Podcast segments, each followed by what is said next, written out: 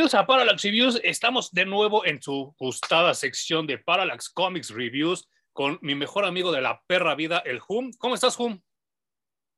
Muy bien, Manuel. Sigo aquí en Cancún. Estoy contento de estar en esta tierra que me ha tratado muy bien. Pero hasta la escenografía es selvática también, ¿no? Sí, Yo sí, creí que estabas en, en Wakanda. naturaleza. En. Eh, pues eh, no, no, queremos esperarnos un poco porque eh, tanto Hum como yo estamos extasiados con Doctor Strange y el multiverso de la locura, pero queremos que se dijera un poco porque hay gente que no la ha visto y no sabemos si la va a ir a ver, por eso no queremos hacer como spoilers. En mi opinión, si vayan a verla y vayan a verla al cine, no se esperen al streaming por dos cosas creo que Sam Raimi se llevó a todos sus cuates desde Evil Dead a hacer la edición de audio, que es, es genial y en el cine se oye muy cabrón.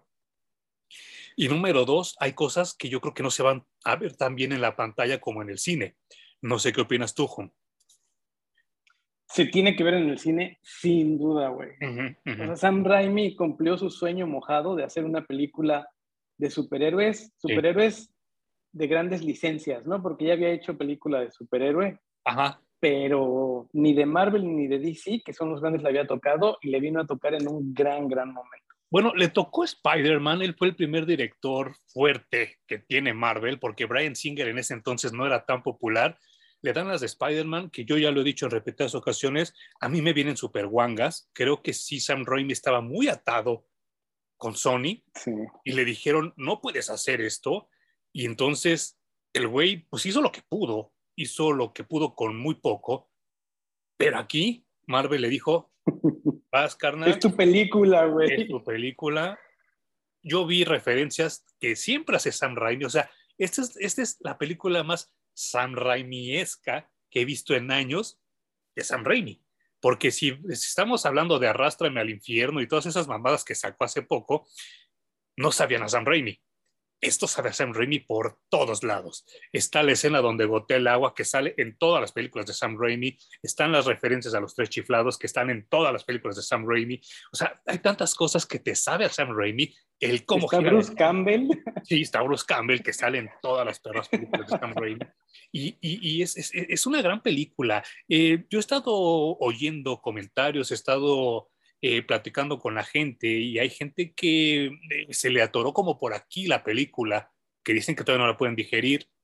Lo entiendo, porque también creo que están muy acostumbrados a ver películas mecas como Spider-Man No Way Home y Spider-Man Home Alone y Spider-Man, que todo te lo dan súper masticado. Aquí hay mucho que digerir y que deglutir, porque hay cuestiones hasta filosóficas, este, de esoterismo.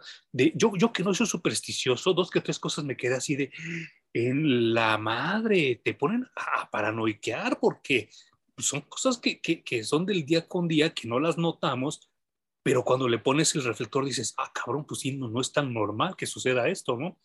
En fin, vayan a verla. Ya Jumi y yo después haremos una reseña este, más, más puntual. Y hablando de multiversos, esta semana pues nos tocó la, la tarea, para mí agradable, no sé ahorita Jum qué opine, de leer esta secuela de, Dark Knight Metals que se llama Death Metal. Obviamente ya haciendo como un juego de palabras porque el death metal es un género de música que es todavía más pesada que el metal y que el heavy metal y que, o sea, esto, esto ya es como el, la agresividad total hecha música. Yo no sé ni madres de música ni me interesa aprender, así que por favor ahórrense sus comentarios aquí abajo de, no, esta música, no, no me importa, no, no me interesa, de verdad. Si tú eres músico, qué chido, me vale madre tu vida. Pero lo que sí es que es una música más agresiva y eso es como el, el énfasis que, que, que, que le da death metals al cómic. Y entonces, no sé si opinas lo mismo, Hum. Es una excelente secuela. Pues hace lo suyo, güey. Eh, yo recuerdo que la primera vez que la leí la disfruté, dije, ah, pues sí, le dieron chance otra vez a este güey de hacer su guion como se le pegara la gana. Uh -huh. Ahora que la revisito, creo que sí queda de ver en algunos aspectos que ya discutiremos durante el video, Pero algo de lo que comentaste, incluso los títulos de Flash, que obviamente también tienen tie-ins con este evento. Sí. El, digamos que el compendio se llama Speed Metal. Ah, sí. Que también es otro género del metal, ¿no? Claro, sí es cierto. Ajá, ajá. Está chido eso. Es, es, es, muy chistoso porque yo compré esta, esta edición en Sanborns, que es Death Metal de Deluxe Edition, que está muy completa, viene el evento principal unido, pero eh, sí, yo creo que voy a esperar algún día donde salga la edición Absolute, porque hay muchas cosas que me quedé con las dudas. Yo creo que ahorita Hum me va a ayudar mucho porque él sí leyó la versión completa, ya por segunda ocasión, porque hay cosas que para mí en mi mente no concatenaron y sigo pensando de, ah, chinga, ¿y esto por qué está así? Ni nada de esto, ¿no? Mi primer pregunta, ¿este Superman que vemos es el Superman de la Tierra principal, el del cabello largo y el brazo metálico, o de qué realidad viene? No, sí, es el Superman, papá de John, esposo de ah, Lois, el que hemos estado leyendo. Es que mm. la particularidad de este pinche evento es que de pronto se acabaron todas las historias en el universo de DC. Sí. Y despertaron ya metidos en death metal. Ah. Y de hecho hay varios, varios paneles dentro del compendio que tú tienes y dentro de la serie regular en las que dicen, bueno, ¿y tú te acuerdas cómo llegamos aquí? Ajá, Entonces dicen, no, pues recuerdo así como flashazos de cómo llegamos, pero en realidad no sé cómo es que estamos aquí. Porque hasta no hay una no hay una transición hacia death metal, solo es de pronto empezó el evento y ya. Ah, qué bueno que me lo dices, porque sí de repente me saqué de mucho yo de, de contexto, me saqué mucho de onda, como decimos en México, que por cierto aprovecho para saludar a nuestros amigos de Uruguay, de Venezuela, de Estados Unidos que nos oyen y que que pues a lo mejor no comparten ciertas expresiones con nosotros, pero yo sí me saqué como mucho de onda cuando vi esto. Principalmente porque también hay como un loop, ¿no? Los primeros dos cómics tienen el mismo inicio, que es cuando Something llega así como ya todo podrido con, con la Mujer Maravilla, y entonces empiezan a preguntar cosas y empiezan a, a, decir lo que comentaba Hum de, oye, ¿qué pedo con esto? No, pues ni me acuerdo. ¿Y tú? No, pues yo tampoco, ¿no? Porque vemos un Something muy deteriorado, así como si se estuviera secando, como si se estuviera marchitando, porque él es como una planta viviente. Y vemos una mujer, una maravilla, ataviada con un atuendo, en mi, en mi opinión, de los mejores que le han dibujado, ¿eh? de los mejores que le han inventado, porque se ve como una guerrera, pero al mismo tiempo se ve como una superheroína, porque es algo de lo que no me gusta mucho de lo que dejó Snyder como legado, que ya poner a la Mujer Maravilla más como Shina, la princesa guerrera, o como Red Sonia, y ya no se ve tan heroica como las que nos pueden ver aquí atrás, ¿no? Creo que ya se ve muy, muy, muy, muy gladiadora. Y este, este traje que le ponen en Dead Metals me parece muy agradable. No sé qué opinas tú, Jun. Es la mejor diseñada, güey, porque si volteas a ver a Batman, Batman obviamente es negro, gris y aburridísimo. sí, sí, sí, sí, sí. Y a Superman, no sé, o sea, como que está en la era de He-Man. está muy raro, güey.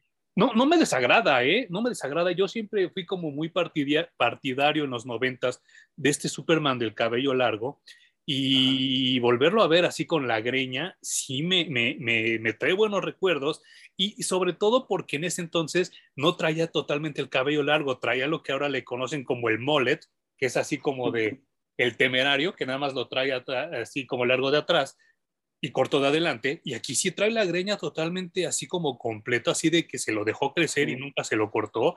Y se ve muy chido, ¿eh? A mí me gusta mucho, mucho el look. Me gusta verlo con las cadenas en la cintura y todo eso.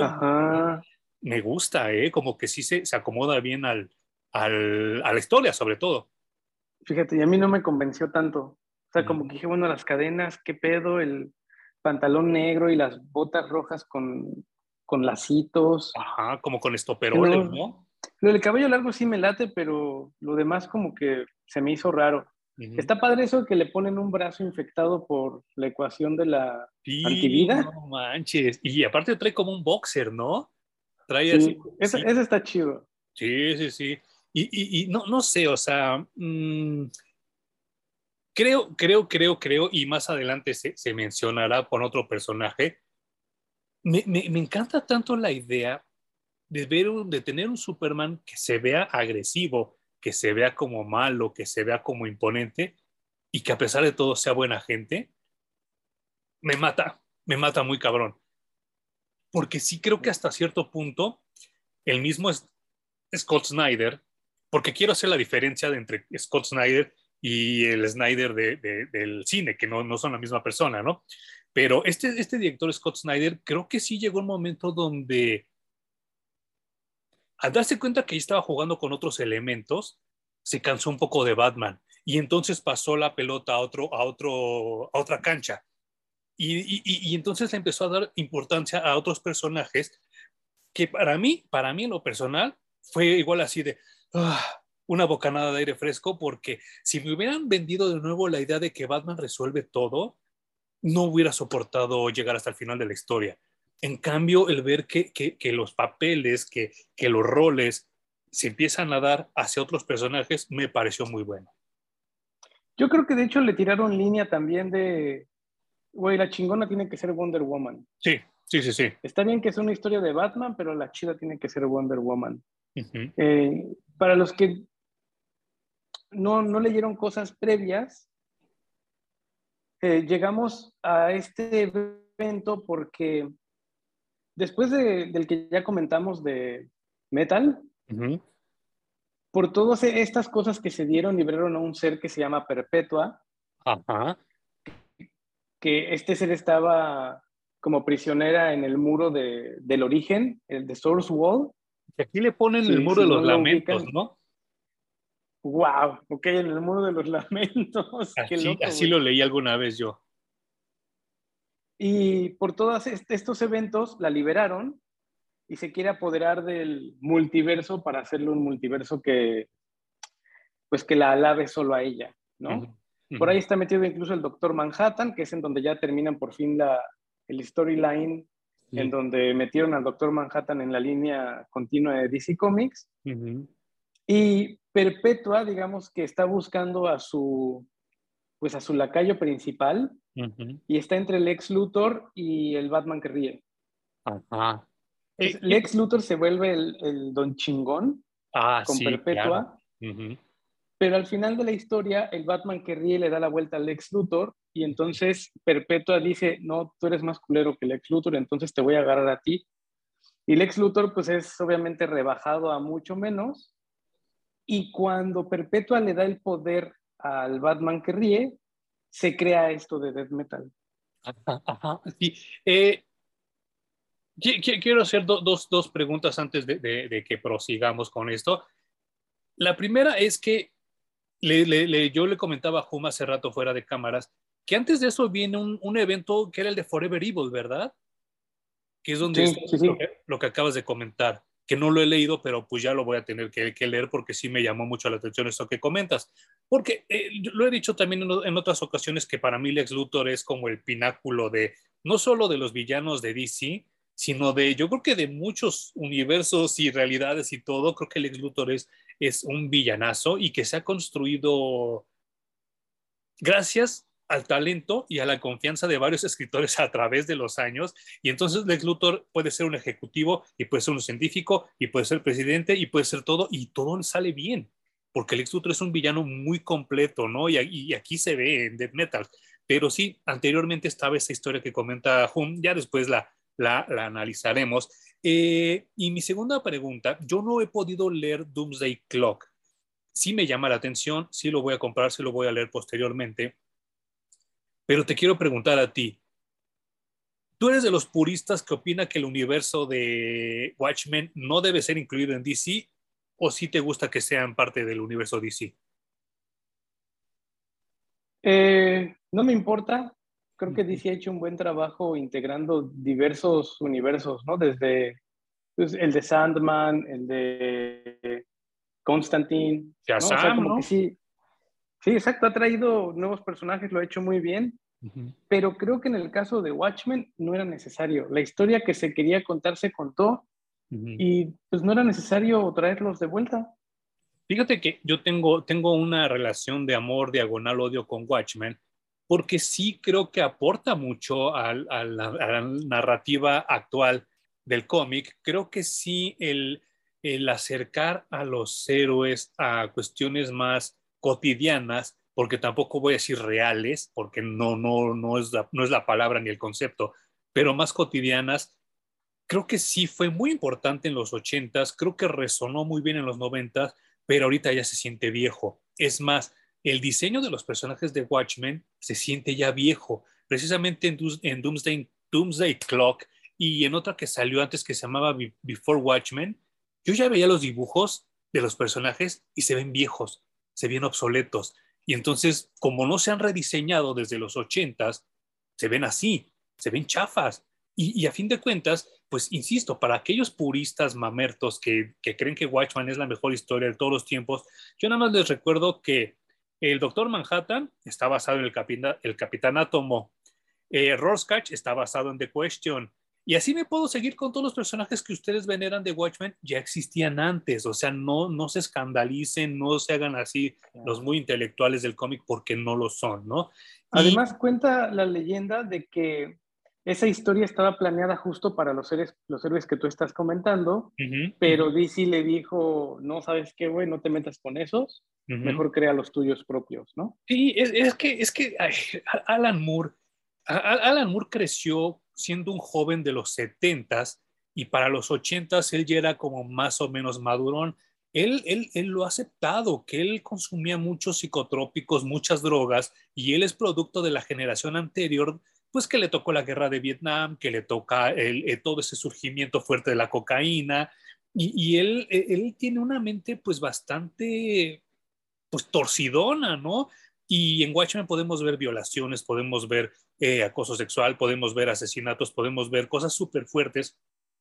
Y obviamente a mí sí me hubiera dolido mucho el, el, ver, por ejemplo, cómo violaban a Black Canary o a Phantom Lady o cosas así, ¿no? Sí sería así de, güey, yo no quiero leer esto, ¿no? a mí me vale madre. Y, y hasta el mismo Alan Moore ahora dice, eh, pues ya 30 años después, que él sí se arrepiente de haber hecho las cosas tan crudas para Watchmen y que él se arrepiente mucho, mucho de haber generado eh, The Killing Joke, dice que él se arrepiente de haber escrito eso y que él, si por él fuera, lo borraría para siempre, porque dice es que yo no puedo creer que en mi juventud, pues intempestuosa, le hice daño a Batman, porque el daño que le hice a Batman nadie lo ha podido corregir.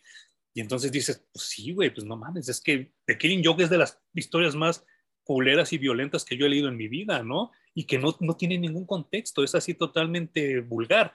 Y lo mismo querían hacer con Watchman y sí, creo que ahí los editores de DC, que si no me equivoco en ese tiempo era Janet Kahn, le dijo, no, güey, no, no mames, mejor invéntate otros, ¿no?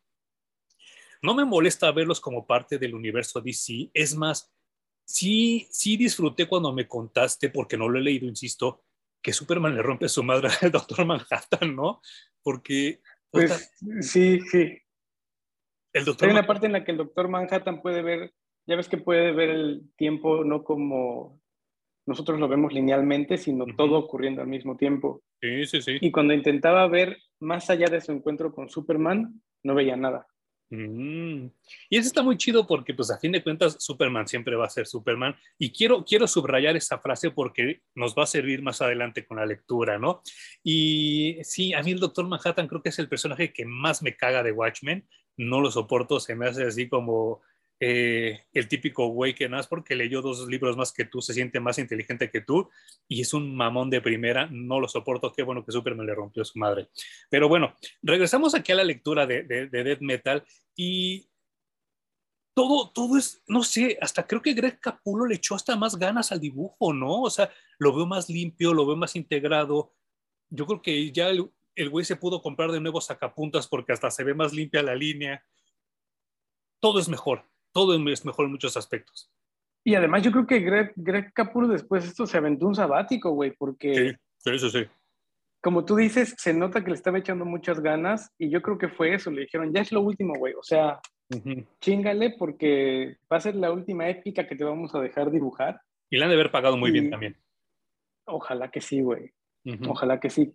Más allá de si el argumento está bueno, y las motivaciones de los personajes y todo está bueno, creo que es un evento que hace por DC algo que hacía falta. Sí, sí, sí, sí, mucho. ¿No? Explora los ridículos y los límites de los personajes, porque lo que sigue ya tenemos que hacer algo un poquito más en forma. Sí, y es que, eh, no sé, eh, no, no, no, quiero, no quiero jalarme de nuevo hacia Doctor Strange, porque no, no es por ahí el asunto, pero también creo que la gente que está haciendo ahorita películas, para los fans, entre comillados de cómics que están yendo a ver las películas, se basan mucho en las historias y tendencias que estaban en los 2000, que para mi gusto es de las peores épocas de leer cómics. Creo que sí nos fue muy mal en muchos aspectos y de los 2000 para acá hubo muchas historias malonas de Marvel, pero Marvel es así de, ah, eh, y, como que lo barre abajo del sillón y eh, ya se olvidó. Pero DC como que sí establece más continuidad en las cosas y sí nos aventamos varios eventos bien culeros, ¿no? Eh, yo digo, Identity Crisis es de lo peor que he leído, creo que es el peor cómic que he leído en mi, en mi vida, pero no se quedó ahí porque hace poco, y poco lo entrecomillo, porque también tiene como cinco años, sacaron un evento que creo que se llamaba Heroes in Crisis, donde Wally West... No mames, no. Wally West era un eh, asesino, ¿no? Sí, es de las peores decisiones que ha tomado. O sea, no puedo creer lo que hicieron con el personaje, no puedo creer que hayan aprobado esa historia. ¿En qué estaban pensando? No sé, pero se nota que se han arrepentido durante mucho tiempo. Y aquí en esta más o menos te piden perdón por esa historia, ¿no? a huevo que sí. Porque hay una escena donde te dan a entender que no era realmente Wally, era el Wally de otro universo que había llegado aquí, ¿no? Y que por esto como que enloquecía y que el Speed Force tiene como variaciones. Pero con todo y todo. Meten la suficiente duda para que digas si habrá sido Wally, no habrá sido Wally. Pero entonces, bueno, descontémoslo como que no fue, no existió. Y ahora ya estamos con el nuevo. Como tú dices, Marvel, Marvel lo, echa debajo del, de la cama, ¿no? De la alfombra. alfombra, ajá. Y DC hace totalmente lo contrario en este evento, porque cuando hicieron Flashpoint, a todo el mundo se le olvidó lo que había ocurrido anteriormente. Sí, no manches. Y cuando llegaron a The New 52, peor aún, güey. la historia se reseteó por completo, ¿no? Y lo que hace este evento, y a lo que le llama, hagamos una anticrisis para pelear contra la crisis, es recordemos absolutamente todo. No olvidemos nada de lo que nos ha ocurrido en nuestra historia. Todo es válido, todo existió y todo pasó. Lo cual me parece súper válido, súper inteligente y súper buena herramienta para contar una historia. Puta, eh, vas a contar historias para gente que está empezando a levantar un cómic y vas a contar historias para la gente que ha leído cómics desde hace 50 años. Y, y, que sí las hay, ¿eh? Yo sigo canales de gente que es mucho más grande que yo y que ellos hablan de lo que era leer cómics en los 60s, en los 70s, y que ellos pues les duele que muchas historias las hayan borrado y cosas así. Y entonces Death Metal lo que hace es así de, güey, todas existieron, todas están ahí. O sea, sí, sí, tu Superman todavía nos acordamos de él. Sí existió Badmito, sí existió Mixteplic, sí existió todo esto. Está súper bien. Hay, hay una pequeña historia, no sé si te pasé ese cómic, en donde está Owlman de la ah, Tierra 2. No, no, no. Bueno, ya ves que Perpetua puso antenas para canalizar la energía. Como lo hizo Antimonitor, ¿no? Exactamente. Hay una que está en Tierra 2 y los mandan a luchar a los Linterna Verde contra, contra Tierra 2 y Owlman está torturando a Jon Stewart. Mm. Y lo está torturando preguntándole que qué pedo, qué, qué, está pasando, que no está entendiendo nada. Y Jon Stewart diciéndole es que tendrías que estarnos ayudando y no sé qué.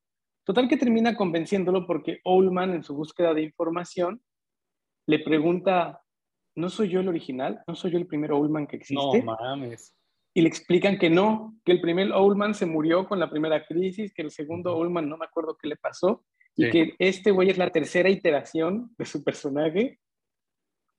Y al final termina ayudando porque dice, es que no importa, lo que yo necesito es que se vuelva a crear el universo, porque siempre que exista un Batman, voy a existir yo, que fui su primer reflejo maligno. Y no manches. Entonces, no me conviene que el pinche eh, Batman Who Loves y que Perpetua ganen, porque lo que van a hacer es destruir por completo el universo y yo ya no voy a existir porque no va a haber un Batman. Y, creo que esa es una excelente analogía a lo que realmente aspira a hacer DC Comics y Warner, Warner Media, que ahora va a ser este Discovery Media, Eh, esto, a fin de cuentas, sí lo hacen tantito para ordenar la continuidad, sí lo hacen tantito como para contar una historia, pero la realidad es que esto va a dejar el chingo de dinero por todos lados, en figuras, en videojuegos, en playeras, en más cómics, en series de televisión, en animación, por todos lados va a llegar lana con Death Metals, estoy casi seguro. Acabo de ir a, Liverpool hace, rato y vi una sección enorme, enorme, brutal, con los juguetes de McFarlane, de DC, y están sacando a todos los personajes habidos y por haber de DC Comics. Yo quedé sorprendido. Obviamente Death Metal a eso le tira, a que cada quien de su generación, ya seas niño de los 60, de los 70, de los 80, de los 90 o de los 2000, veas un muñeco que digas, ay, yo me acuerdo de ese, es el que yo leí, lo voy a comprar. Eso es a lo que le está tirando. Eso me supo a mí Death Metal. No sé si opinas igual. Yo creo no tanto porque me faltaron un chingo de personajes. A pesar de que es una épica en la que participa todo el universo DC, eh, siento que dejaron varios personajes afuera que, que, no vi. Sí, yo también. sí lo intentaron. Sí, claro. También creo que son demasiados. Pero pues ya hay incluso figuras de acción de death metal. Sí, no, manches. Metal y death metal creo que también son uno de los eventos más populares de DC Comics en la historia, güey. Y con, y con buenas razones, ¿eh? Sí, claro. Están, están bien disfrutables los eventos. Eh, pues mi único argumento malo o bueno, ya no sé cómo, cómo calificarlo, pero no lo califiquemos de ninguna manera. Solo dejémoslo como es algo que me llamó la atención. es que Batman es todo, güey. O sea, este güey lo que hizo es llevar al extremo ridículo de Batman es un tiranosaurio rex. Batman es un carro. Batman es un castillo. Batman es... Al final vamos a ver a Batman convertido en un dios. Bueno, Batman metido en el cuerpo del doctor Manhattan y le llaman The Ultimate Bruce Wayne. Y, sabes qué, yo, yo, sigo, yo sigo creyendo que, que Scott Snyder realmente lo hizo para burlarse del personaje, aunque mucha gente lo está tomando que es un, una, un alabo, un halago, que es como rendirle tributo a Batman. No, realmente Scott Snyder entiende lo ridículo que es ahora que Batman esté metido en todo y que la gente lo consuma por todos lados. Y entonces hace este, hace este tipo de parodias porque realmente, si sabes entender metals y dead metals, te das cuenta que lo que realmente hace Scott Snyder es evidenciar el hartazgo que tenemos muchos por Batman. Yo, hay una frase que tienes tú que es, está jalando aire extra. Sí. Para decirte a alguien que ya, referirte a alguien que ya se tenía que haber muerto hace mucho tiempo, ¿no? Sí, sí, sí. Bueno, toda esta serie Batman está muerto sí, es cierto. Y también es un statement de nadie le ha avisado, güey. Sí, sí. Pero el cabrón ya está. Antes de entrar a las batallas finales, em, creo que la línea argumental de todo el evento es muy, muy básica. Sí, claro, sí. O sea, nada más es de Batman Who Loves, que quiere apoderarse del poder de Perpetua, creando así, con esos poderes, un pequeño o gran multiverso en donde reine la maldad. Perpetua le dice, no aguántate porque arriba de mí hay más gente, afuera, afuera del multiverso existe el omniverso. Y entonces allá arriba hay otros jefazos que en cuanto sientan que esto está valiendo gorro, van a meter la mano y van a destruir todo lo que hemos creado. Entonces, The Batman Who Loves absorbe el poder de Perpetua y con eso tiene el poder suficiente de enfrentarse a los amos del omniverso para poder matarlos y poder hacer su desmadrito. Y ya. Los héroes que quieren evitar absolutamente todo lo que les acabo de platicar. Y Wonder Woman va a ser la doña chingona porque, como ya les platicamos, lo que ella quiere hacer es una anticrisis, que es revelar la verdad. Y Wonder Woman en esta historia y de aquí para adelante va a ser el avatar de la verdad en el universo DC y el Batman que ríe lo que quiere es borrar todo lo que ha existido antes para crear un universo nuevo y llamémosle el universo de las mentiras, ¿no? claro. Entonces Wonder Woman descubre con su lazo de la verdad que puede crear esta anticrisis, se hace gigante y se hace una armadura de verdad dorada para pelear contra el Batman Who Laughs, que es como su jefe final. Eh, Superman tiene su jefe final, que es un Superman hecho de energía solar por completo, dicen con la energía de mil soles, ¿no? Me recordó mucho al de Superman 4. Ajá, claro. Oye, acabo de oír un rumor, porque también sigo un podcast de, que se llama Superman Homepage, y estaban comentando que el guion de Superman 4 es bueno, que el problema fue la ejecución, pero que realmente el personaje de Nucleón era, era un personaje que iba a ser como muy bueno en la pantalla pero a la hora de que, de que pues, toman la decisión los cinematógrafos, hacen muchos cortes al guion y que lo dejaron en la, en la mamada que vimos. Y yo sí lo creo, porque Nucleón era buen personaje, ¿no? Yo lo escuché que los Salkins tenían un, un, gran guion y una gran idea para Superman 4, pero que el estudio les mató todo, güey. Y por eso terminamos viendo esa basura que es. Es la peor película de Superman. Y mira que Superman 3 no estaba muy lejos de ser una payasada, ¿eh? Híjole, yo, yo algún día tenemos que hacer un video sobre Superman 3, porque para mí creo que es la película que tiene más sabor a cómic de las cuatro.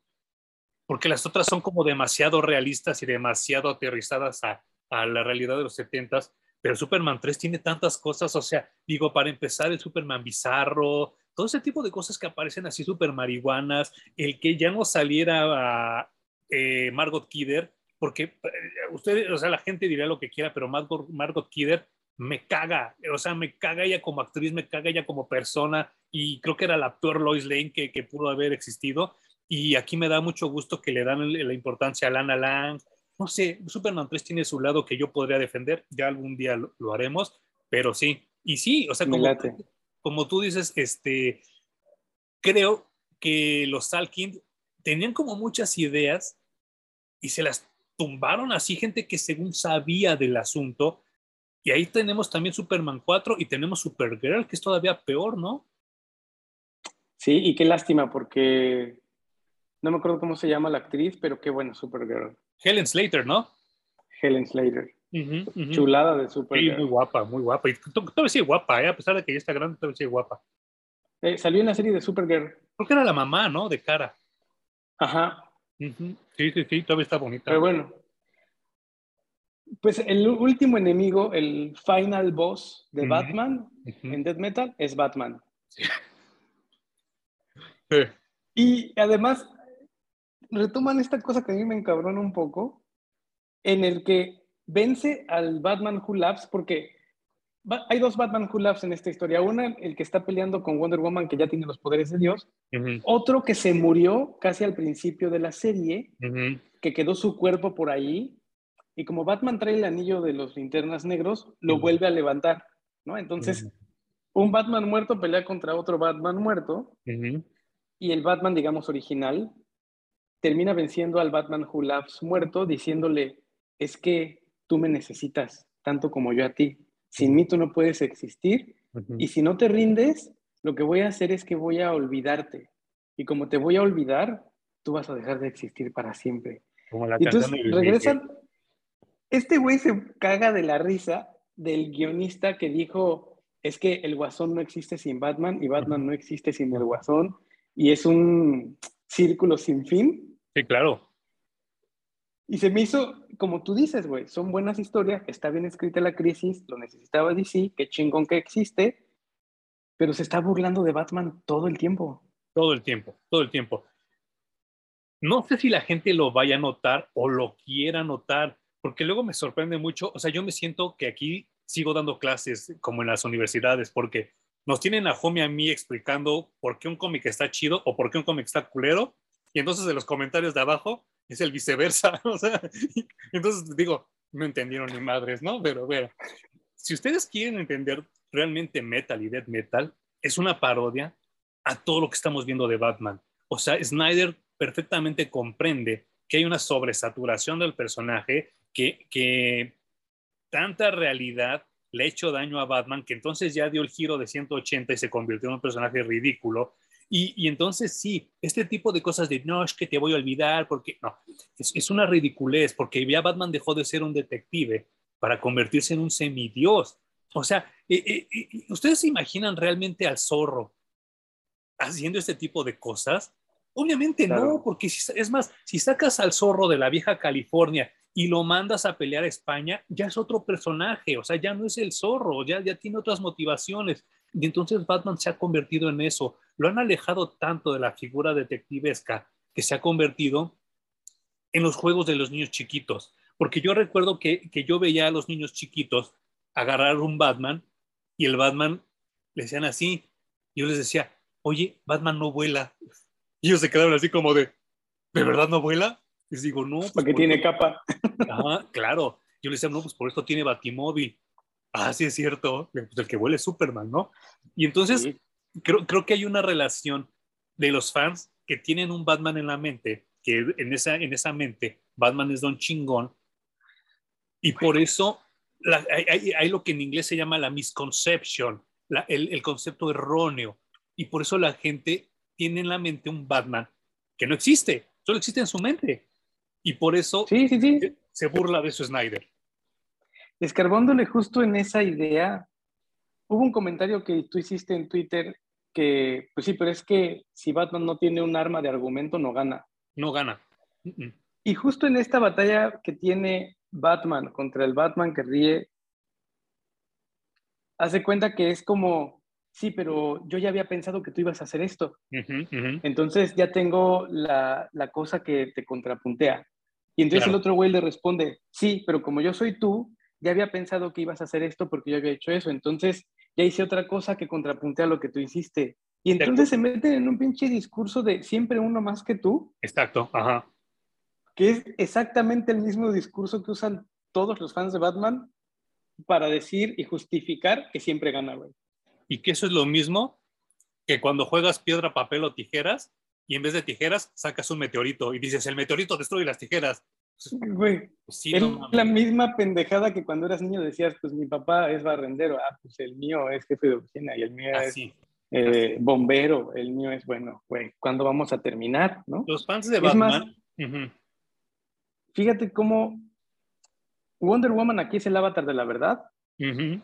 Superman es el avatar de la esperanza. No man. Y Batman es el avatar de no sé qué pedo, güey. De, del uno más que tú. Sí, del uno más que tú.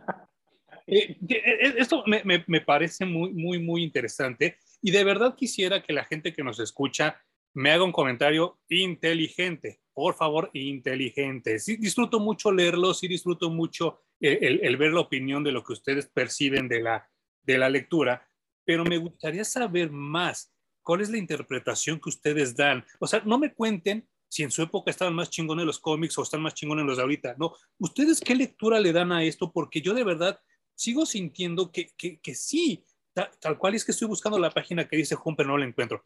Y, eh, eh, esto ya, ya raya en, en, la ridiculez de mi papá es bombero y te va a mojar, ¿no? O sea, no, no, no es por ahí el argumento. Eh, eh, una de las cosas que no me gustó es este cliché de que si se pierde Lois Lane, Superman se vuelve loco y lo utilizan aquí de nuevo y de repente regresa y Superman como que, ay, soy muy feliz y todo. Pero lejos de este Superman, hay otro Superman que a mí me, enloqueció así muy cabrón desde que lo leí yo en, eh, en una miniserie que se, llamó, se llamó Infinite Crisis, que es el Superboy Prime que él había sido el villano, pues diagonal principal de, Infinite Crisis, porque él es el que rompe la, la, la realidad, la, desmadra, y por eso empiezan a suceder muchas cosas extrañas, por algunas cosas que ya hemos comentado en otros videos, ¿no? Ahorita sería ocioso volver a retomar todo eso. Pero aquí hacen lo que en el mundo de la lucha se llama face turn, o sea, se vuelve técnico, de ser rudo se vuelve técnico de nuevo. Y entonces Diana, la Mujer Maravilla, como dice Hum, pues ella tiene la verdad de todo. Y ella, entre madrazo y madrazo, está terapeando a Superboy Prime y le dice, güey, es que tú no puedes hacer esto, cabrón, tú no puedes unirte ni a Perpetua ni al Batman que ríe porque tú eres Superman, no mames, güey, o sea, no puedes hacer ese tipo de mamadas. Y después de que el pinche Superman Prime hace su coraje de la perra vida, ay, no, pues sí es cierto, soy Superboy. Es que le, le voltea el, el discurso. la frase porque Superboy le dice, pues es que lo que tú me estás pidiendo es que eh, confíe en un disparo en la oscuridad, ¿no? Es como aventarme a la nada. Sí, claro. Y Wonder Woman le dice, pues es que Superman no es más que un disparo en la oscuridad, ¿no? Claro. Lo llevas al origen, así de, pues lo aventaron desde Krypton. Y Superboy Prime no es nada más que un fanboy, el ultimate fanboy de Superman. Eh, ¿Qué pasa, hijo? Ya te lo había preguntado fuera de cámaras y te lo quiero preguntar ahorita enfrente de, de, de, las cámaras, ¿no? De aquí. Este Superboy Prime, ¿es el Superboy que conocimos nosotros de chiquitos o es el Superboy de Secret Identity? Pues es que en teoría es el mismo. ¿Ah, sí? O sea, el ah. Superboy que conocimos de chiquitos, mm, es que hay, digamos que hay dos. Superboy, que es el que se va a convertir en Superman, porque sí contaron las historias de Superman cuando era adolescente. Sí, sí, sí, sí, exactamente. ¿No? Estoy tratando de... Pero... Sí, sí, sí, tú sigue, tú sigue y ahorita yo les, les digo. Han hecho mucho trabajo. John Byrne se dedicó a borrar a ese Superboy porque dijo que los poderes de Superman no, se manifestaron sino hasta cuando estaba en la universidad. Eso elimina cualquier posibilidad de Superboy. Es algo que obviamente nunca han podido empatar ni arreglar en la historia de DC. Que contó y todo le dio su despedida, ¿te acuerdas? Que se avienta sí, el último tiro. Este Superboy es un Superboy que nació justo en la crisis de las Tierras Infinitas. Ajá, ajá. Porque yo, yo según es este, según yo, Prime es este Superboy. Pero, como dices tú, él está leyendo cómics de Superman. Claro. Lo que me hace pensar que a lo mejor es también este. Y sí como que me, me, confunde, pero al mismo tiempo me gusta, porque retoman personajes que estaban contados a destiempo, como Kenny Braverman, que después se convierte en Conduit, ¿no? Y me gusta mucho. Sí, bueno, este viene desde, lo que hay seguro es que viene de, desde las crisis en las tierras infinitas y que es el Superboy que se queda viviendo en un universo de bolsillo con Alexander Luthor, con el Superman originalísimo, digamos, y con su esposa Lois Lane. Como tú dices, rompe la pared porque ve que el mundo se está volviendo oscuro gracias a todas las historias de Batman que hicieron al universo DC un poquito más real y oscuro. Superboy rompe la pared, viene a armar su desmadre diciendo es que no puede ser que sean tan malos superhéroes, vean en lo que está acabando su mundo, y que ahora regresan y como tú dices, Diana lo convence de, güey, no todo es tan oscuro como tú piensas. También existen los héroes que tú leías en tus cómics y a los que tú aspiras que todos sean. y Superboy, como dice, se vuelve técnico y dice, pues vamos a darle, vamos a chingarle con, contra Perpetua y contra el Batman que ríe, ¿no? Y es de los principales, ¿eh? O sea, son de los que más este, aportan y está, está muy cabrón. Y me pasaste por ahí un cómic digital donde cuentan toda su historia. Me pareció tan genial. Es más, esos tres cómics que me pasaste, yo no sé cómo no los incluyeron en el que yo leí, porque son, son, es lo que yo leía en los ochentas y noventas, o sea, es más diálogo que viñeta. Y no con eso quiero decir que es demasiado texto. Estoy hablando de diálogo, de interacción entre los personajes, que es algo que lo han querido imitar hasta el cansancio. Llámese Grant Morrison, llámese este, quien quieran ustedes de ahora, pero que lo hizo Mark y lo hizo John Byrne hace un chingo de años atrás. Y ahora me volvió a saber igual. O sea, este factor humano de la conversación, creo que en esos tres cómics vienen y le aportan un chingo a la historia. Está muy cabrón. Te da, un panorama mucho más amplio del evento y creo que lo disfrutas más. Sí, sí, sí, sí, sí, claro. Porque si nada más lees los siete capítulos, los siete cómics que vienen en el compendio, de pronto brincan cosas que dices, chinga, ¿cómo este personaje brincó hasta acá? ¿Qué pasó? ¿Por qué están mencionando esto? ¿De qué me están hablando? Y estos tres cómics, hay muchos más, pero estos tres creo que son llave para entender muchas cosas que pasan en el evento. hay, hay, una escena donde, pues obviamente, eh, yo, yo, no soy persona de animales por muchas cosas. Mi hermana desde muy chica desarrolló asma y el, el pelo de los animales le, le, hacía mucho daño. Nunca tuvimos mascotas.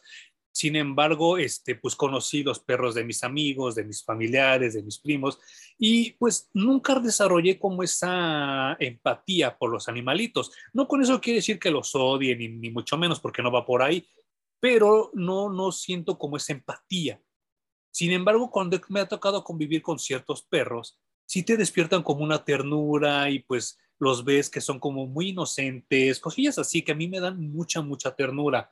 Eh, aquí te manejan que Crypto, el perro, el perro original del universo de Krypton, reconoce a, Prime y va y lo empieza a oler y como que quiere estar con él y todo eso.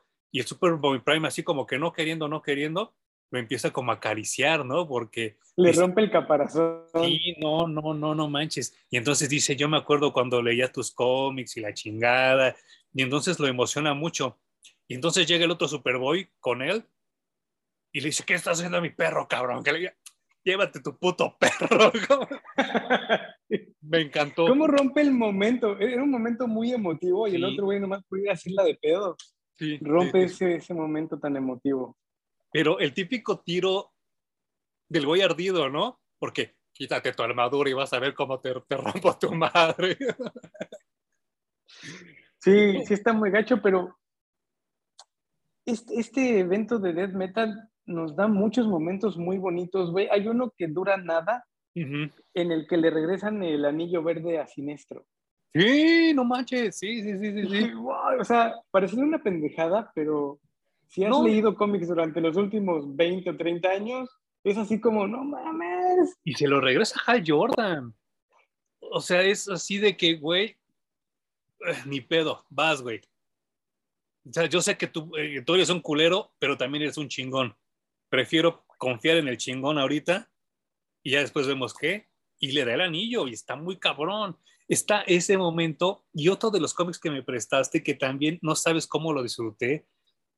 Yo no soy tan fan de los Teen Titans.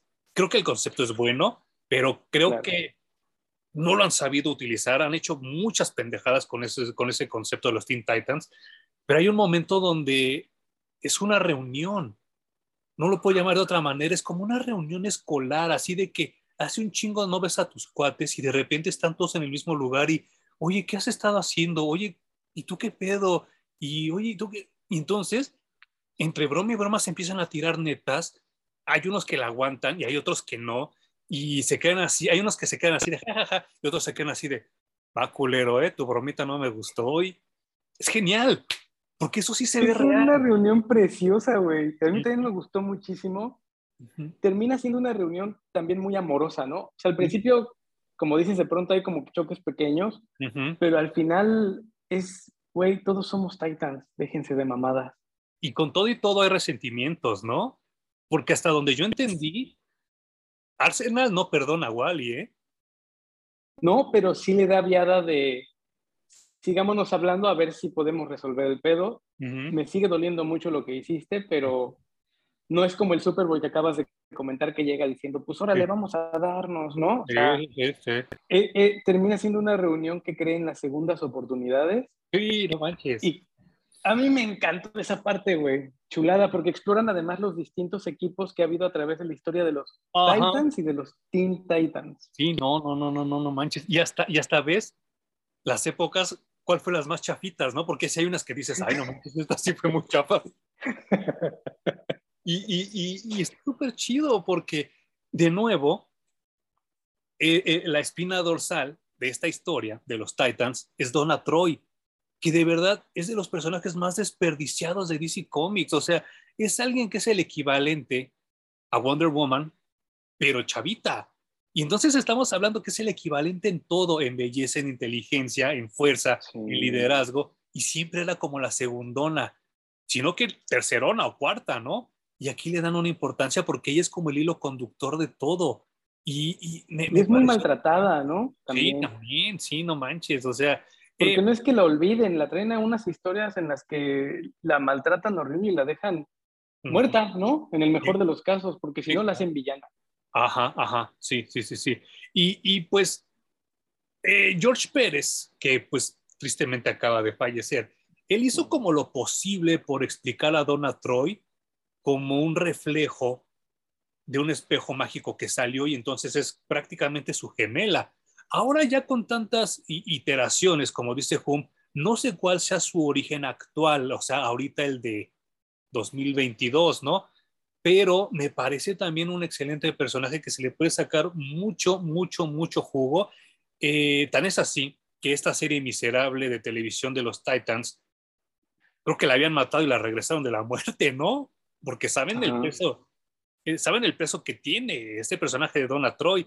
Y me, me gusta mucho porque, insisto, los Titans siempre debieron haberse quedado como Teen Titans. Ya cuando les empezaron a dar problemas de adultos, para mí fue así de, ay, no, qué hueva, no mames. O sea, estoy leyendo otra vez la Liga de la Justicia, ¿no?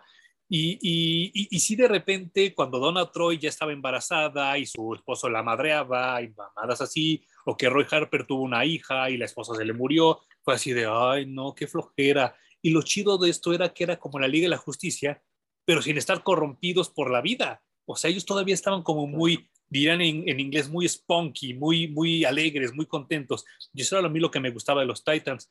Y durante los 90s y 2000s era la pura depresión culera. Y aquí, sin Por eso a todo mundo le encanta la caricatura de los Teen Titans. Claro, sí, sí, sí, no manches. Son chavitos echando desmadre y combatiendo el mal. Eso era el concepto. Exacto, y eso era lo divertido de los Titans. Y, durante los 2000 era, era tan aburrido el cómic, tan, tan, tan sombrío, que yo decía, no, no puedo seguir leyendo esto, porque yo me acuerdo que tú también me prestaste varios, ¿no? Y, yo, yo, yo ya, ya, recuerdo que ya el, donde dije, no, ya no puedo más con esto, es donde resulta que Connor era clon, mitad Superman, mitad Lex Luthor, y el güey agarra y entra en depresión y se rapa. Dije, no mames, ¿qué pedo con esto? ¿Qué clase de Britney Spears estamos leyendo? Sí, ay, no, no, no, no, no. Y ahorita que ya lo vi, dime, dime, dime, dime. Que está muy padre que nos regalaron momentos bien chingones como el que estábamos comentando, dejando a Batman de lado, güey. Batman, extrañamente, les he platicado mucho de Batman porque es una crisis de Batman, pero el güey no figura. No figura nada. El güey no hace absolutamente nada en esta crisis, pero gracias porque nos dieron estos momentos. Hay otro en el que la hija de Green Arrow y de Black Canary los visita desde otro universo mm, y los güeyes están contentísimos de ver, pues de alguna manera materializado su amor en esa niña y también dan un momento muy, muy emotivo. Hay una participación de Batman en la que casa a Nightwing y a Batgirl Ah, claro.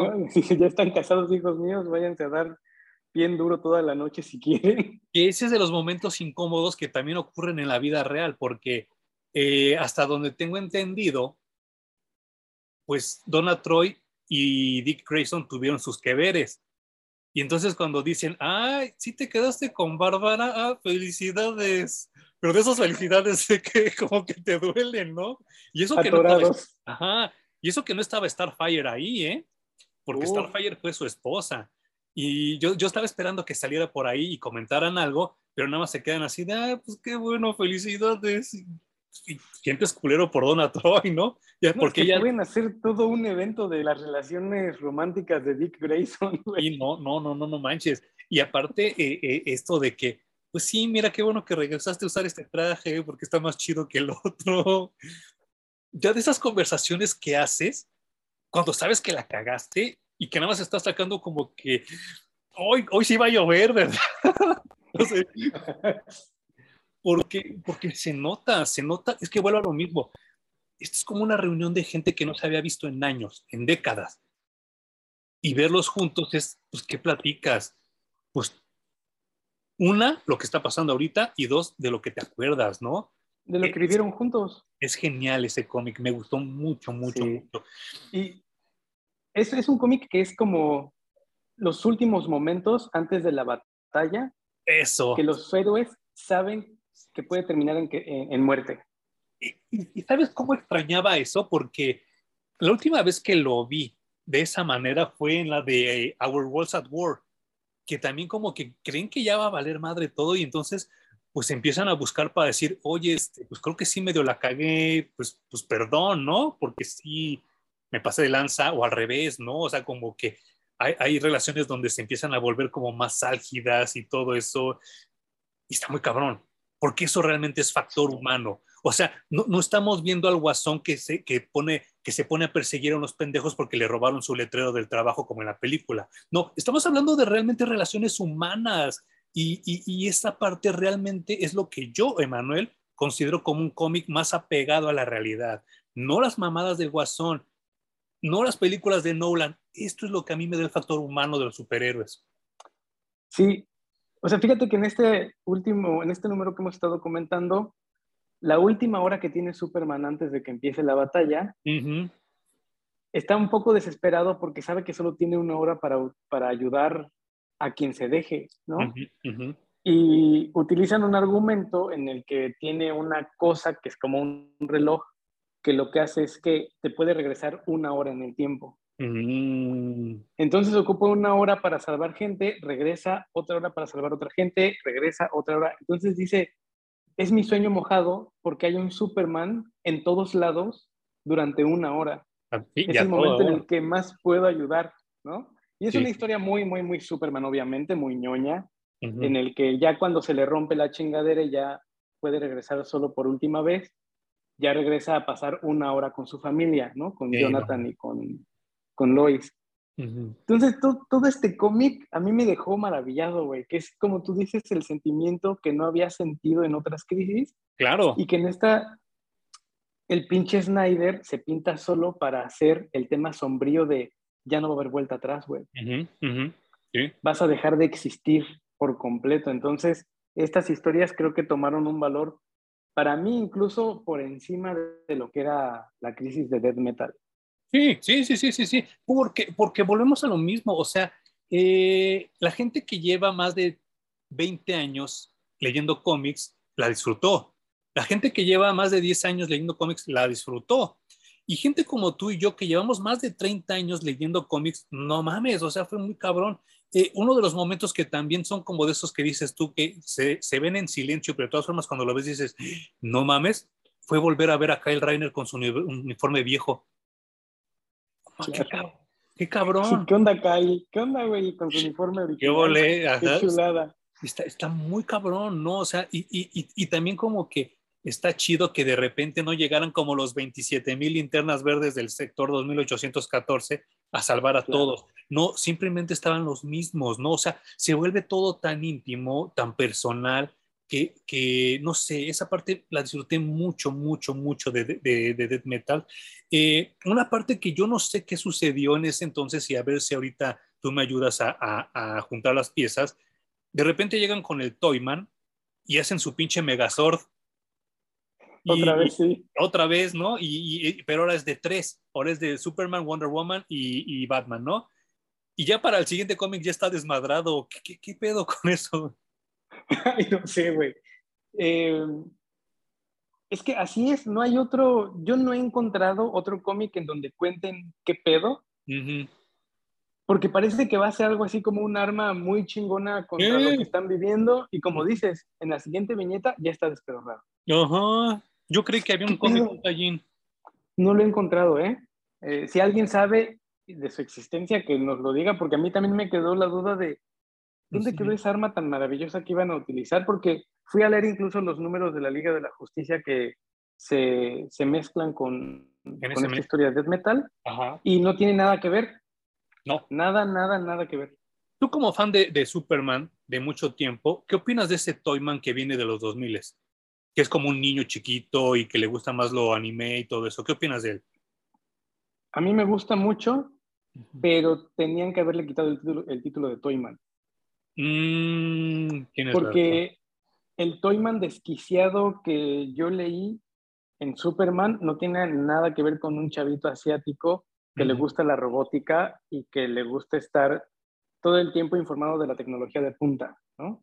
Y, él es, técnicamente es como el nieto, ¿no? Del, del Toyman original, según yo. No, no recuerdo esa conexión. Ajá. Pero está muy rara y muy forzada también. Sí, sí, a mí eh, yo sí extraño un poco más al otro Toyman. Eh, extraño mucho, mucho, mucho esos team-ups que hacía con Prankster. Sí me gustaría verlo de nuevo, de, regresar. Como dices tú, ese Toyman como locón, pero también como medio extrafalario no, no, no irme tan lejos como el pinche Toyman que mató al hijo de, de... Ay, se me fue el nombre de la reportera. De Cat Grant. De Cat Grant, ajá. No quisiera llegar a ese Toyman, pero uno intermedio sería como chidito volverlo a ver, ¿no? Sí, no, porque ese Toyman que tú mencionas cabe en el universo de Batman, por ejemplo, pero no cabía en el universo de Superman. No. Eh, mucho más el güey que construía juguetes porque era su amor, ¿no? Era su, su, forma de expresión en este mundo, hacer juguetes. Claro. Y que termina siendo enemigo de Superman por lo que sea, pero ese es el que más me gustaba. Ajá, y, cuando se juntaba con el prankster que hacían pura pendejada, no mames, cómo me daba risa, güey.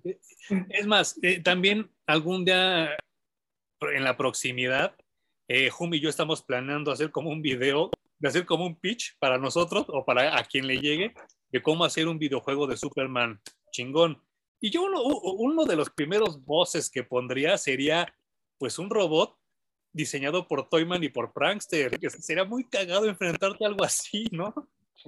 Y ni siquiera tendría que volar Superman, ¿eh? No, no, no. En esa primera misión. Estaría muy, muy, muy cagado. Eh, pues no, no, no, sé, o sea, mm, sí, sí entiendo ahora por qué Dead Metals fue tan sonado, por qué Dead Metals fue tan vendido y tan vendible. Sí, sí me quedo muy satisfecho, a diferencia de lo que hablábamos hace una semana con Age of Apocalypse, creo que esto tiene principio, nudo y desenlace y, creo que es una historia bien contada, que se necesitaba contar porque sí, ya estaba cada vez más, eh, es como cuando dejas de lavar los trastes o la ropa y se te junta, se te junta, se te junta y de repente dices, en la madre tengo que lavar. Creo que DC Comics le pasó eso con sus historias y dijo, no mames, ya tengo mucha ropa sucia. Oye, Snyder, tírame el paro, ¿no? Y ese güey encontró una solución muy buena que, que vaya, ahorita, y no, me quiero adelantar mucho porque ya casi viene el, último corte, pero el que llegara una Wonder Woman que ni siquiera tiene volumen, que se ve plana, de caricaturita, de los cómics de los 40, a platicar con la Wonder Woman 2022 o 2021 en ese entonces, me pareció un gran final también. Y la manera en la que la consuela, ¿no? le dice? Ahorita comentamos, regresando, si quieres, el final ya de, esta historia. Eh, mientras, antes de que llegue el, tercer corte, ¿quieres hacer algún blog, alguna recomendación, de, de, cosas así que, este, que tengamos pendientes de comentar? No, solo, o sea, yo sigo bien pegado con Doctor Strange. Eh, me gustó muchísimo la película. Tienen que ir a verla. Es fan service a todo lo que da. Y toda esta parte que dejaron que Sam Raimi explotara como creador de cine de terror, me dio mucho gusto que le dieran rienda suelta. Hubiera hecho algo muy maravilloso cuando hizo la primera de Spider-Man, si lo hubieran dejado, hubiera hecho del Duende Verde una máquina de matar y una cosa horrorífica a la que todos le tendríamos miedo. Ahorita durante el corte voy a tratar de investigar porque así como en Dead Metals hay poderes desde arriba, arriba, arriba, arriba que mueven las cosas, yo creo que en algún momento, no sé si ustedes crean en Dios o en quien crean, pero sí hubo alguna fuerza exterior muy poderosa que hizo que el director anterior renunciara y que entrara Sam Raimi al quite, porque se habla de que el otro director de plano dijo, no puedo con esta película, no entiendo qué es lo que quieren ustedes, renuncio. Y se fue, les dejó la chamba parada. Y entonces, pues Marvel en su desesperación dijo, Sam Raimi, ¿quieres aceptar? Y creo que ni siquiera habían terminado la, llamada cuando ese güey, sí. Imagínate, güey, le dieron el proyecto de su vida. Sí, que, que yo creo que de aquí, lo único que me gustaría verlo hacer después de esto es o Blade o Ghost Rider, que le quedarían también al pedo, ¿no? Puta. Sí, sí, sí, cosas que tengan que ver con lo que él sabe hacer. y que le digan, tienes carta blanca, güey, porque si no, terminamos viendo una película de Spider-Man que no es una película de Sam Raimi. yo, yo tengo, tengo, pues obviamente lo, lo, comentábamos en, en, algún otro video, a pesar de que, eh, que Hum es mi mejor amigo y que Po también es de mis mejores amigos, no siempre estoy de acuerdo con lo que comentan y ellos no están siempre de acuerdo conmigo. Eh, una de las cosas que yo estoy en desacuerdo de lo que a veces comenta Poe y con lo que a veces comenta la gente en general es que es que Disney está metiendo mucho la mano. No, ni madres. En Doctor Strange no se ve la mano de Disney por ningún perro lado y lo dejaron hacer su chamba por todos lados y quedó un muy buen proyecto. ¿eh? Creo que también satanizar a Disney y decir que es una empresa que solo hace cosas para niños chiquitos o para gente pendeja, creo que también es generalizar y creo que es un comentario bastante inadecuado porque Doctor Strange es la mejor prueba de esto. Pero que sí se note que cuando menos mete las manos Disney como productora, resulta un mejor producto. Y, que yo ya no sé, ¿eh? Eh, quisiera ahorita que, regresemos a retomar esto, porque luego a veces las decisiones pendejas no las toma la gente de arriba, las toman los gatos. No siempre, no siempre. Y entonces hay gente que se quiere parar el cuello, como Catherine Kennedy, porque Catherine Kennedy es la que arruinó Star Wars, no fue Disney, fue, fue Catherine Kennedy. Y, y pues se nota que es realmente la visión moralista de ella la que echó a perder la, la trilogía reciente. Sin embargo, John Favreau la está rescatando. Creo, creo, creo que sobre Metal, Dead Metal tiene un final mucho más contundente, más fuerte, más preciso y mucho mejor contado. No sé qué opinas tú, Jum. Cabroncísimo, por mucho. Esta parte que tú comentas en donde los amos del universo le dicen a, Wonder Woman, vamos a adoptar una forma que tú entiendas. Y entonces traen a esta Wonder Woman en 2D del cómic de hace 80 años. Y que se empiezan a comunicar las dos. Y de hecho, el final es ambas tomadas de la mano y perdiéndose en el horizonte. Que, yo, yo quisiera una playera de esa imagen, ¿eh? Qué bonita es, güey. Qué bonita es. Yo no sé si esto algún día va a llegar a la animación, porque, y, no quiero ser reiterativo ni quiero repetir lo que, lo que estoy diciendo durante los últimos videos. Todavía no sabemos qué va a ser Discovery con DC Comics. Todavía no sabemos qué va a ser Discovery con Warner. Pero si van a empezar a sacar animaciones de esta época de los cómics, yo estoy contento, ¿eh? Yo estoy muy a gusto porque sí, mucha generación que ahorita tiene 30 años para abajo, alaban a más no poder las animaciones de DC, a mí me parecen horribles. No sé qué opinas tú. Las más recientes quedan, sí quedan mucho a deber, güey. Mucho, mucho. Eh, la animación la han ido, digamos que depurando poquito a poquito. Están agarrando un nuevo estilo que creo que va bien pero los guionistas están pa'l perro, güey. O sea, buenas historias las han hecho mierda, buenas historias en el cómic. Sí. Las traducen en animación y las hicieron mierda, no reconozco nada. No, no, no. Eh, si toman, tal vez les pasó un poco que se quedaron casados con toda esta banda que produjo eh, la serie de Batman, la Superman, la, Liga de la Justicia, que ya se ve cansada, deteriorada y que ya hace las cosas por hacer nada más. Si le meten nueva gente creativa, como está pasando en los cómics, creo que vale mucho la pena y ojalá sí, lo hagan porque esta sí la quiero ver animada, güey. me parece una locura y me encantaría que la animaran. Eh, concluyeron ellos su, su story arc porque de repente, así de la nada, dijeron, ¿y si le ponemos continuidad a todo? Ah, va, va. Y entonces ahora resulta que desde Justice League World hasta Darkseid World todas las 23 películas que habían sacado tenían continuidad, mágicamente, ¿no? Lo cual a mí no me parece que, que tuvieran ningún argumento ni ninguna base real, ¿no? Pero termina Dark Side World y sacan Superman, Man of Tomorrow, sacan eh, Wonder, Wonder Woman Segunda Guerra Mundial y no me acuerdo qué otra. Como dices tú, con un estilo de dibujo más nuevo, con guiones que se sienten más modernos y hasta visualmente y los diálogos creo que son mucho mejores que las otras.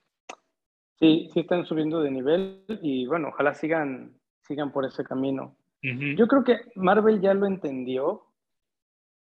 El universo tanto de cine como de televisión no tiene que reflejar la realidad de los cómics. Se pueden reinventar y hacer cosas completamente nuevas porque son medios que hablan distinto, güey. Totalmente de acuerdo. Tiene un ritmo distinto, el personaje tiene que ser distinto. Hablamos en algún punto del rediseño de los trajes, ¿no? Porque yo te decía, no, es, no creo que la gente quiera ver a Wolverine con hombreras azules. Ajá. Y, es con el traje amarillo y azul, güey. Eso lo estábamos comentando hace rato, detrás de las cámaras. Ajá. lo rediseñas para que se sienta real, pero no lo rompes por completo, ¿no? Sí se tiene que ver que sigue siendo el Wolverine que viste en los cómics, pero no puede ser así. Entonces, el cine habla distinto, La animación habla distinto, los cómics hablan distinto, entiendan el medio, el medio en el que están desarrollando la historia, ¿no? Sí, sí. Y, es, que, es que no sé, o sea, yo, tengo... Una de las cosas que más disfruté de Doctor Strange, el multiverso de la locura, es que el tráiler no te cuenta nada. Ay, bendito sea Dios. Tú ves cosas que crees que van a pasar y no pasa, no pasa nada de lo que tú ves en el tráiler. Eso habla de que el editor es una chingonería. Y dos, que yo creo que como dices tú, Marvel ya entendió que no se trata de contar la película en el tráiler para que vayas. Se trata de contar una historia. Yo tengo la esperanza así de, de, mi corazón negro y marchito de que sea el mismo caso con Thor. Eh, ojalá, ojalá, ojalá, ojalá. Yo espero que solo tengamos a Chris Hemsworth los primeros 20, minutos. media hora de la película. Y después a la verga. Y luego nos destapen a Natalie Portman y sea la cosa más chingona del universo, Ojalá. Sí, sí, sí, sí. Eh, por eso mismo tengo mucha esperanza. Eh, lo he comentado también en otras ocasiones y no quiero de, de, verdad sonar repetitivo. Estoy harto de los trailers y películas con música de los ochentas, ya no lo soporto. Y el trailer de Thor es toda una canción de los ochentas. Y entonces me dio el bajón bien culero, pero de repente sí quiero guardar la esperanza de que, como dices tú, Natalie Portman tome las riendas y se vaya para adelante la película, porque esa sola secuencia del tráiler donde se ve que llega Natalie Portman, que es Jane Foster, la, la mujer Thor, hasta la iluminación es diferente. Y entonces eso me puede hablar de que la película sea menos meca de lo que ya se ve que va a estar. Ojalá que sí, güey. Ojalá nos sorprenda el director que no, nos tiene como que muy contentos. ¿Conoces una buena película de ese güey? Pues a mí sí me gustó Jojo Rabbit. Ah, ok. Yo lo odié. Eh, siento también que es algo que ya vi en La vida es bella. Ajá. Pero más meca, ¿no? Más, más, más, más meca la de, la de Taika. Sí, sí, sí. O sea, de hecho, las partes que a mí más me gustaron fue cuando salía Hitler a hacer burla de sí mismo. Claro. eso sí estuvo cagado. Luego darle ese giro tan dramático me parece un poco innecesario en ese tipo de películas. Es y barato. Sacarte la lágrima muy a huevo. Es un recurso muy barato, por eso no me terminó de gustar tampoco La vida es bella. Tengo el mismo tema con esas dos películas. Yo también. Pero al final dije, estuvo bien la película. No, no, no me gustó como para nomínenla para el Oscar. No. Pero dije, ah, todo bien la peli. Eh, Contor ha hecho un trabajo deplorable, pero pues ojalá nos sorprenda esta, güey, y sea una buena película de Thor. ¿Viste la de los vampiros, la de What We Do in the Shadows? Sí, la película me hizo reír. Es lo que te iba a decir. Si, si ese humor se conserva, creo que va a estar bien.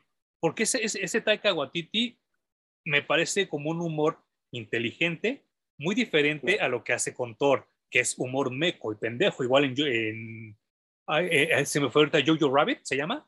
Sí, Jojo Rabbit. Ahí, ahí también es un humor meco, pendejo y todo. Yo, si, si se parece un poco más a What We Do in the Shadows que a las otras dos, creo que va a ser un, un Thor que por lo menos voy a poder llegar al final de la película y sin quererme salir, ¿no? Como la otra. Eh, pero bueno, bueno. Eh, concluyendo, em, empacando y forrando y entregándoles a ustedes Death Metal, ¿qué podrías decir así en general de la saga Home? Es una gran saga de DC, es de las mejores que he leído en los últimos años. Cagado de risa. Como ya dijimos, es algo que le urgía al universo DC, que con esto recuerden absolutamente todas las crisis que han pasado previamente me parece un gran, gran recurso que les da a los escritores mucho hilo para poder contar lo que sigue. Si están interesados, lo que sigue de esto es Future State y lo que sigue es lo que está saliendo actualmente en todos los títulos de DC Comics. El mensaje, lo único que no me gusta es que no llegó hasta arriba.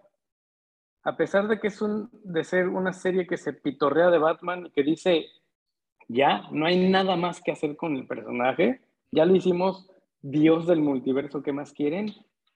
Los títulos actuales de DC que publican son 80% relacionados con Batman, 20% con todo lo demás. Eh, tristemente no llegó hasta arriba, pero sí ya deberían de escuchar que DC Comics es mucho más que Batman.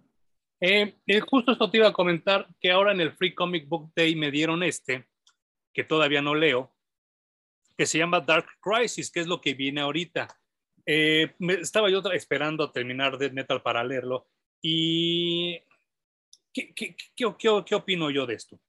Creo que, creo que totalmente tienes la razón, Hum. Creo que sí, el mensaje no llegó arriba, pero tampoco llegó a los fans. Quiero creer que sí va a llegar después, porque insisto, luego hay, hay videos que yo hago sobre películas y, y, las, las hago mierda y me ponen comentarios de, no, qué buena película. Yo sí de, fuck, no mames, ¿no? O al revés, hablo de películas que son muy buenas y abajo me comentan, está bien culera. Y entonces pues la gente entiende lo que quiere y la gente se queda con lo que se le da su gana y, entonces dices, güey, no mames, entonces ¿para qué tanto pinche esfuerzo, no?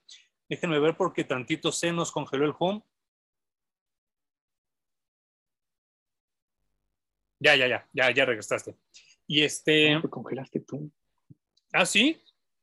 Pues mira... No, no importa. Creo que somos los dos, ¿eh? Creo que somos los dos. Ya dice que está unstable la conexión.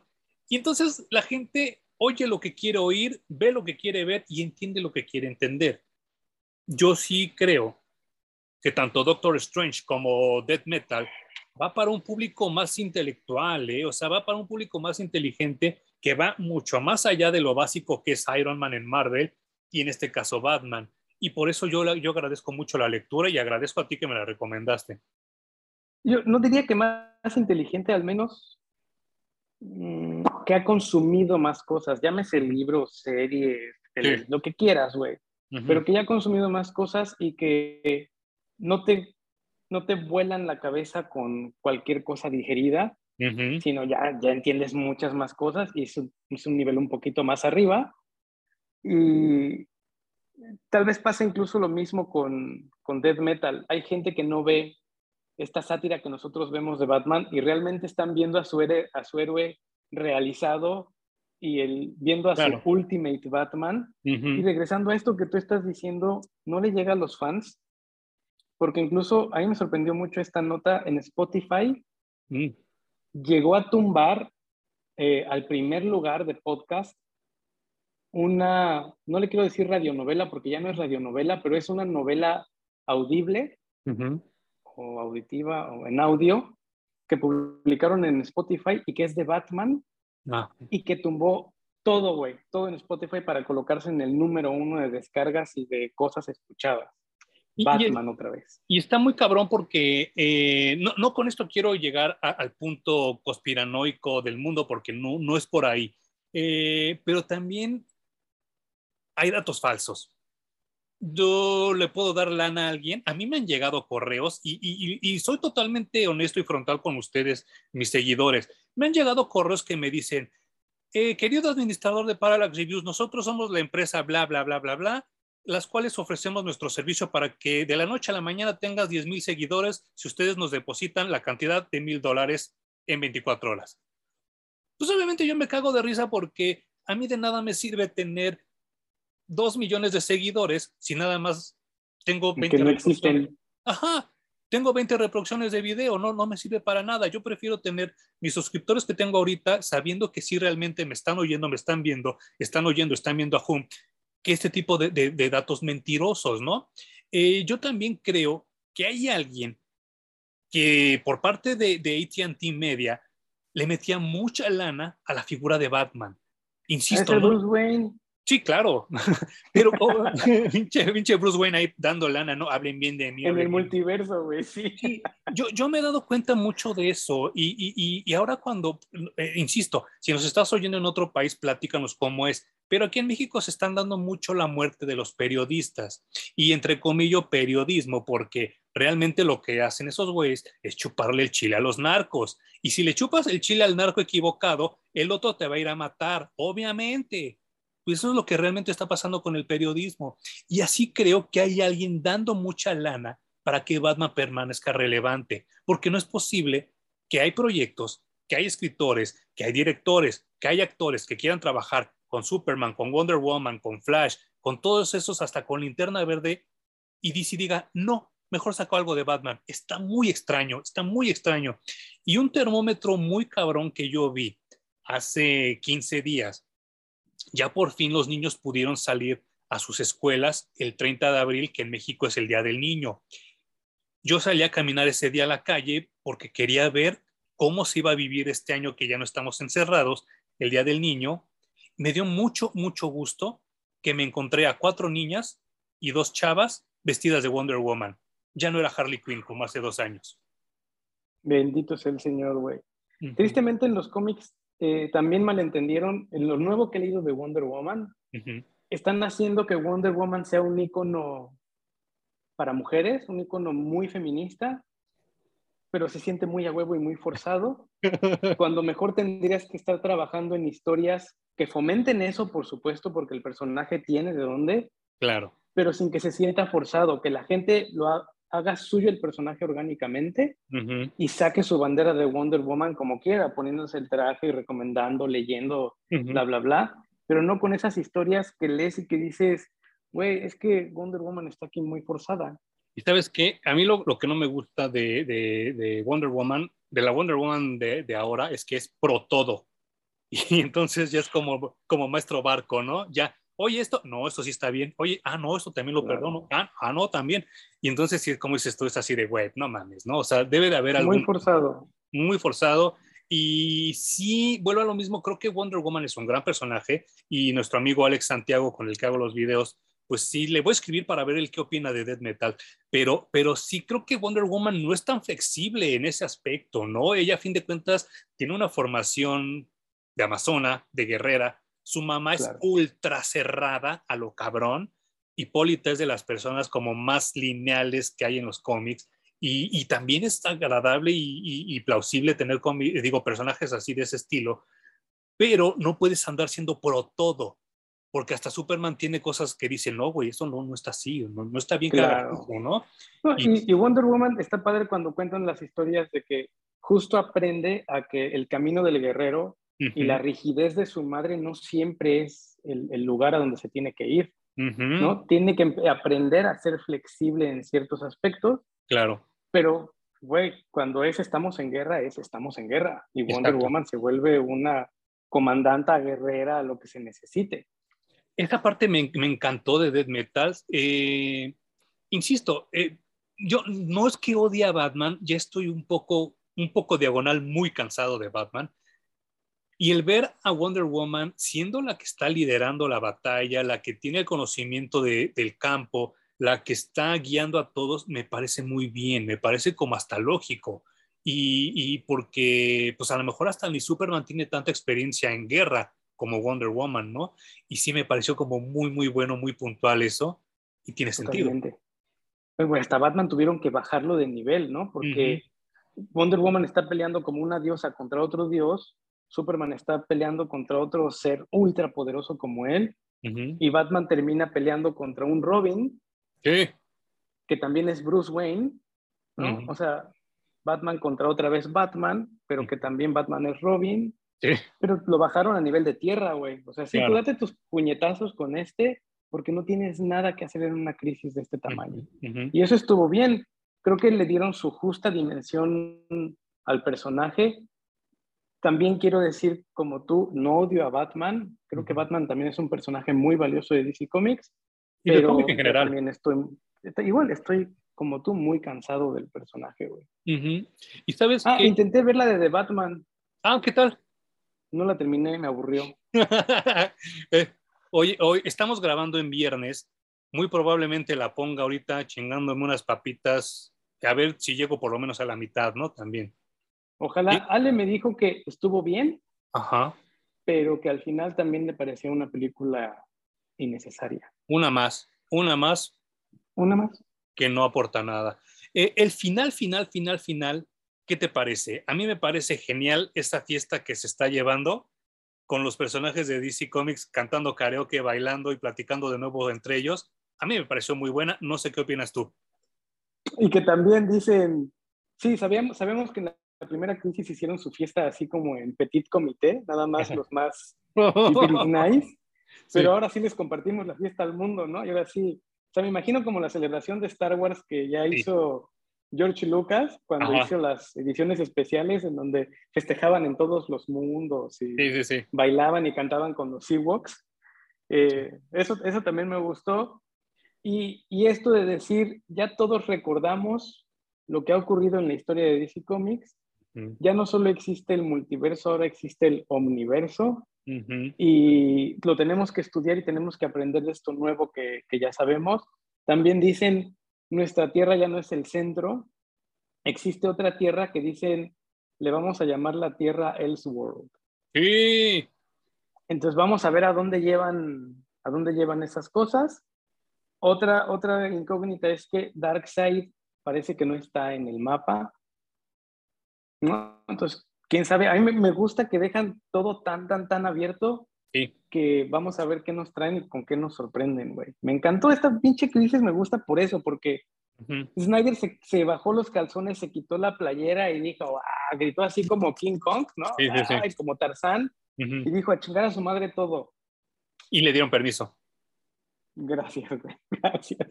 Y, sabes que a mí lo único que sí medio me hizo ruido, medio me hizo ruido, es que al final en la fiesta estuviera Lex Luthor eso sí como que sí dije, ay, otra vez como que andar tratando de hacer a los villanos buenos y todo eso, eh, no me pareció tan chido. Pero, eh, lo perdono porque ya lo regresan de nuevo al Lex Luthor con traje y con su cara bien porque la tenía quemada, no sé por qué razón. Y este... Por el desmadre este con Perpetua y ah, con, el Batman que ríe. ¿no? Se aventaron ahí un quien vive. Y, me gusta porque lo ponen así de nuevo, pues como es el ex Luthor, como pensante, ¿no? No así como, como que nada más andaba viendo a quién chingar la madre, ¿no? Y, esa parte me gustó. Sí no me enloqueció verlo en la casa con todos los superhéroes, pero eh. Lo hubieran, lo hubieran dibujado de espaldas y caminando retirándose de la, de la fiesta, ¿no? Así como, si estuve aquí, sí tiré paro porque estaba ardido, porque el otro güey me quitó el lugar que me correspondía, pero pues chido ahí quédense en su fiesta porque yo ya me voy. Yo ya me voy a mi oficina. Y, y pues eh, esto, esto abre la puerta a tantas cosas, a tantas cosas que, que me, me borraron, que me quitaron y que me arrebataron estos últimos 15 años a que regresen.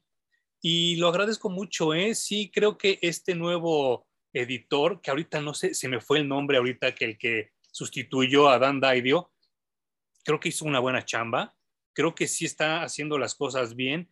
Y a pesar de que toda la banda meca le está tirando mierda a lo de la muerte de la Liga de la Justicia, creo que va a tener algún buen final, creo que sí se va a desembocar en algo chido.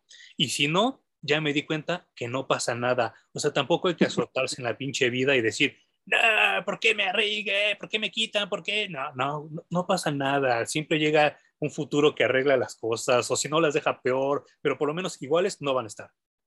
O sea, disfruten, güey. Sí, no manches. Disfruten así como nosotros disfrutamos de los cómics. Eh, hay que leer esa de la muerte de la Liga de la Justicia, güey. O sea, hay que ponernos un poco al corriente porque yo también me quedé en Future State y ya no he leído nada. habrá que seguir explorando, pero Escríbanos también qué les interesaría que, leyéramos. Tenemos por ahí programados los siguientes uno o dos programas porque ya sabemos qué, queremos leer. pero pues, sus, sugerencias siempre son muy bienvenidas. No, y, y, y, sobre todo, eh, yo veo que, y les agradezco, ¿eh? no con esto quiero decir que no me escriban, ni mucho menos.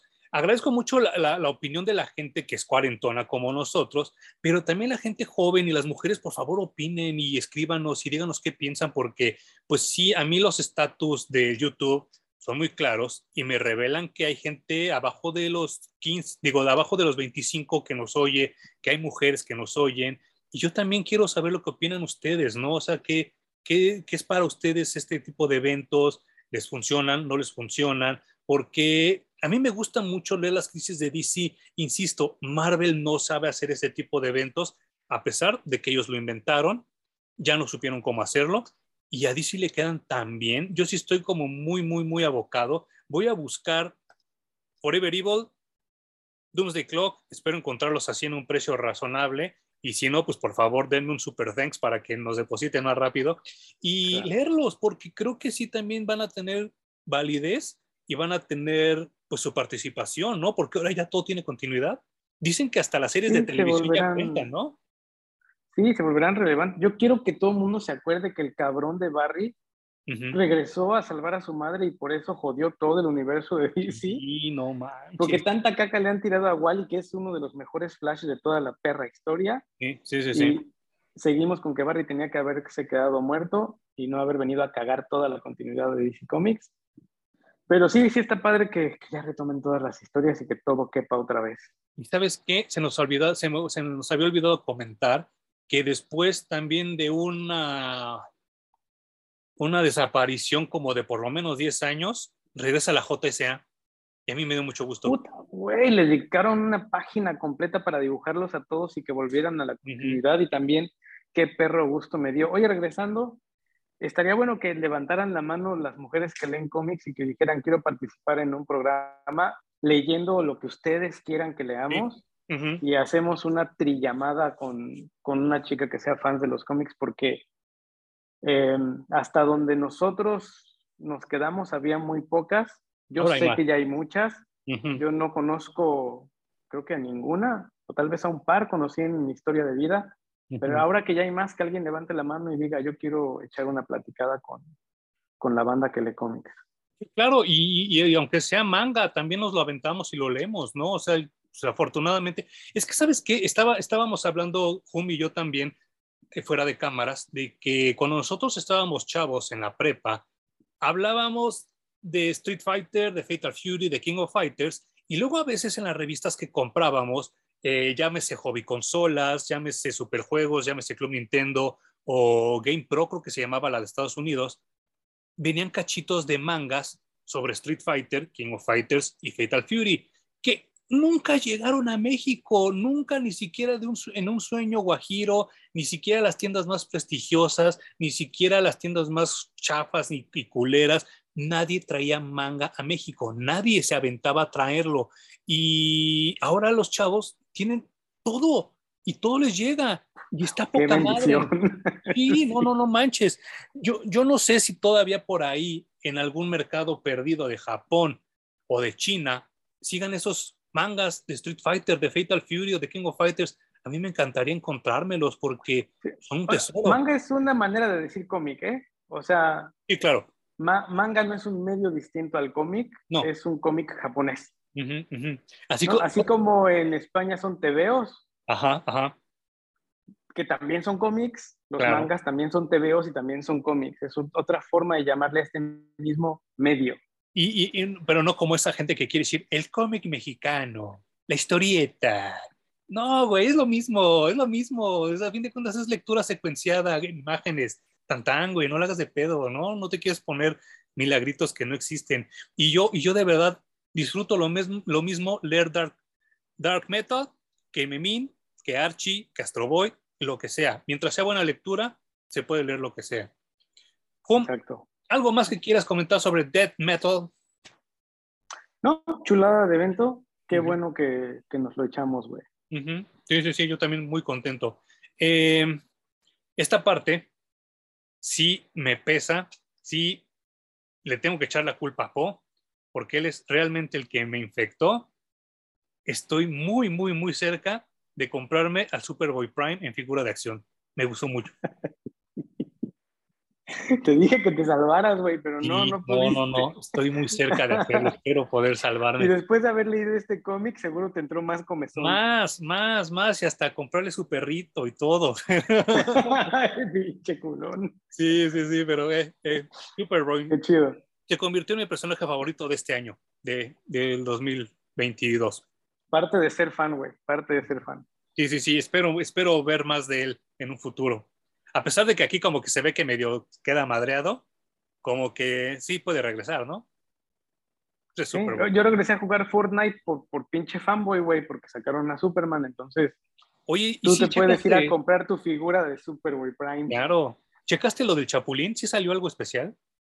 No, nada, nada, ah, nada, nada especial, solo, solo el skin. Mm, qué mal. Bueno, ya después hablaremos del Chapulín Colorado aquí. Pues muchas gracias, Juan, por recomendarme esta Gracias a ti. gracias para las reviews. Por aquí estaremos la siguiente edición. La siguiente edición. Y nos estamos viendo. Muchas gracias a la gente que nos escuchó y que nos vio por aquí. Y nos vemos la siguiente semana en Parallax Comics Reviews.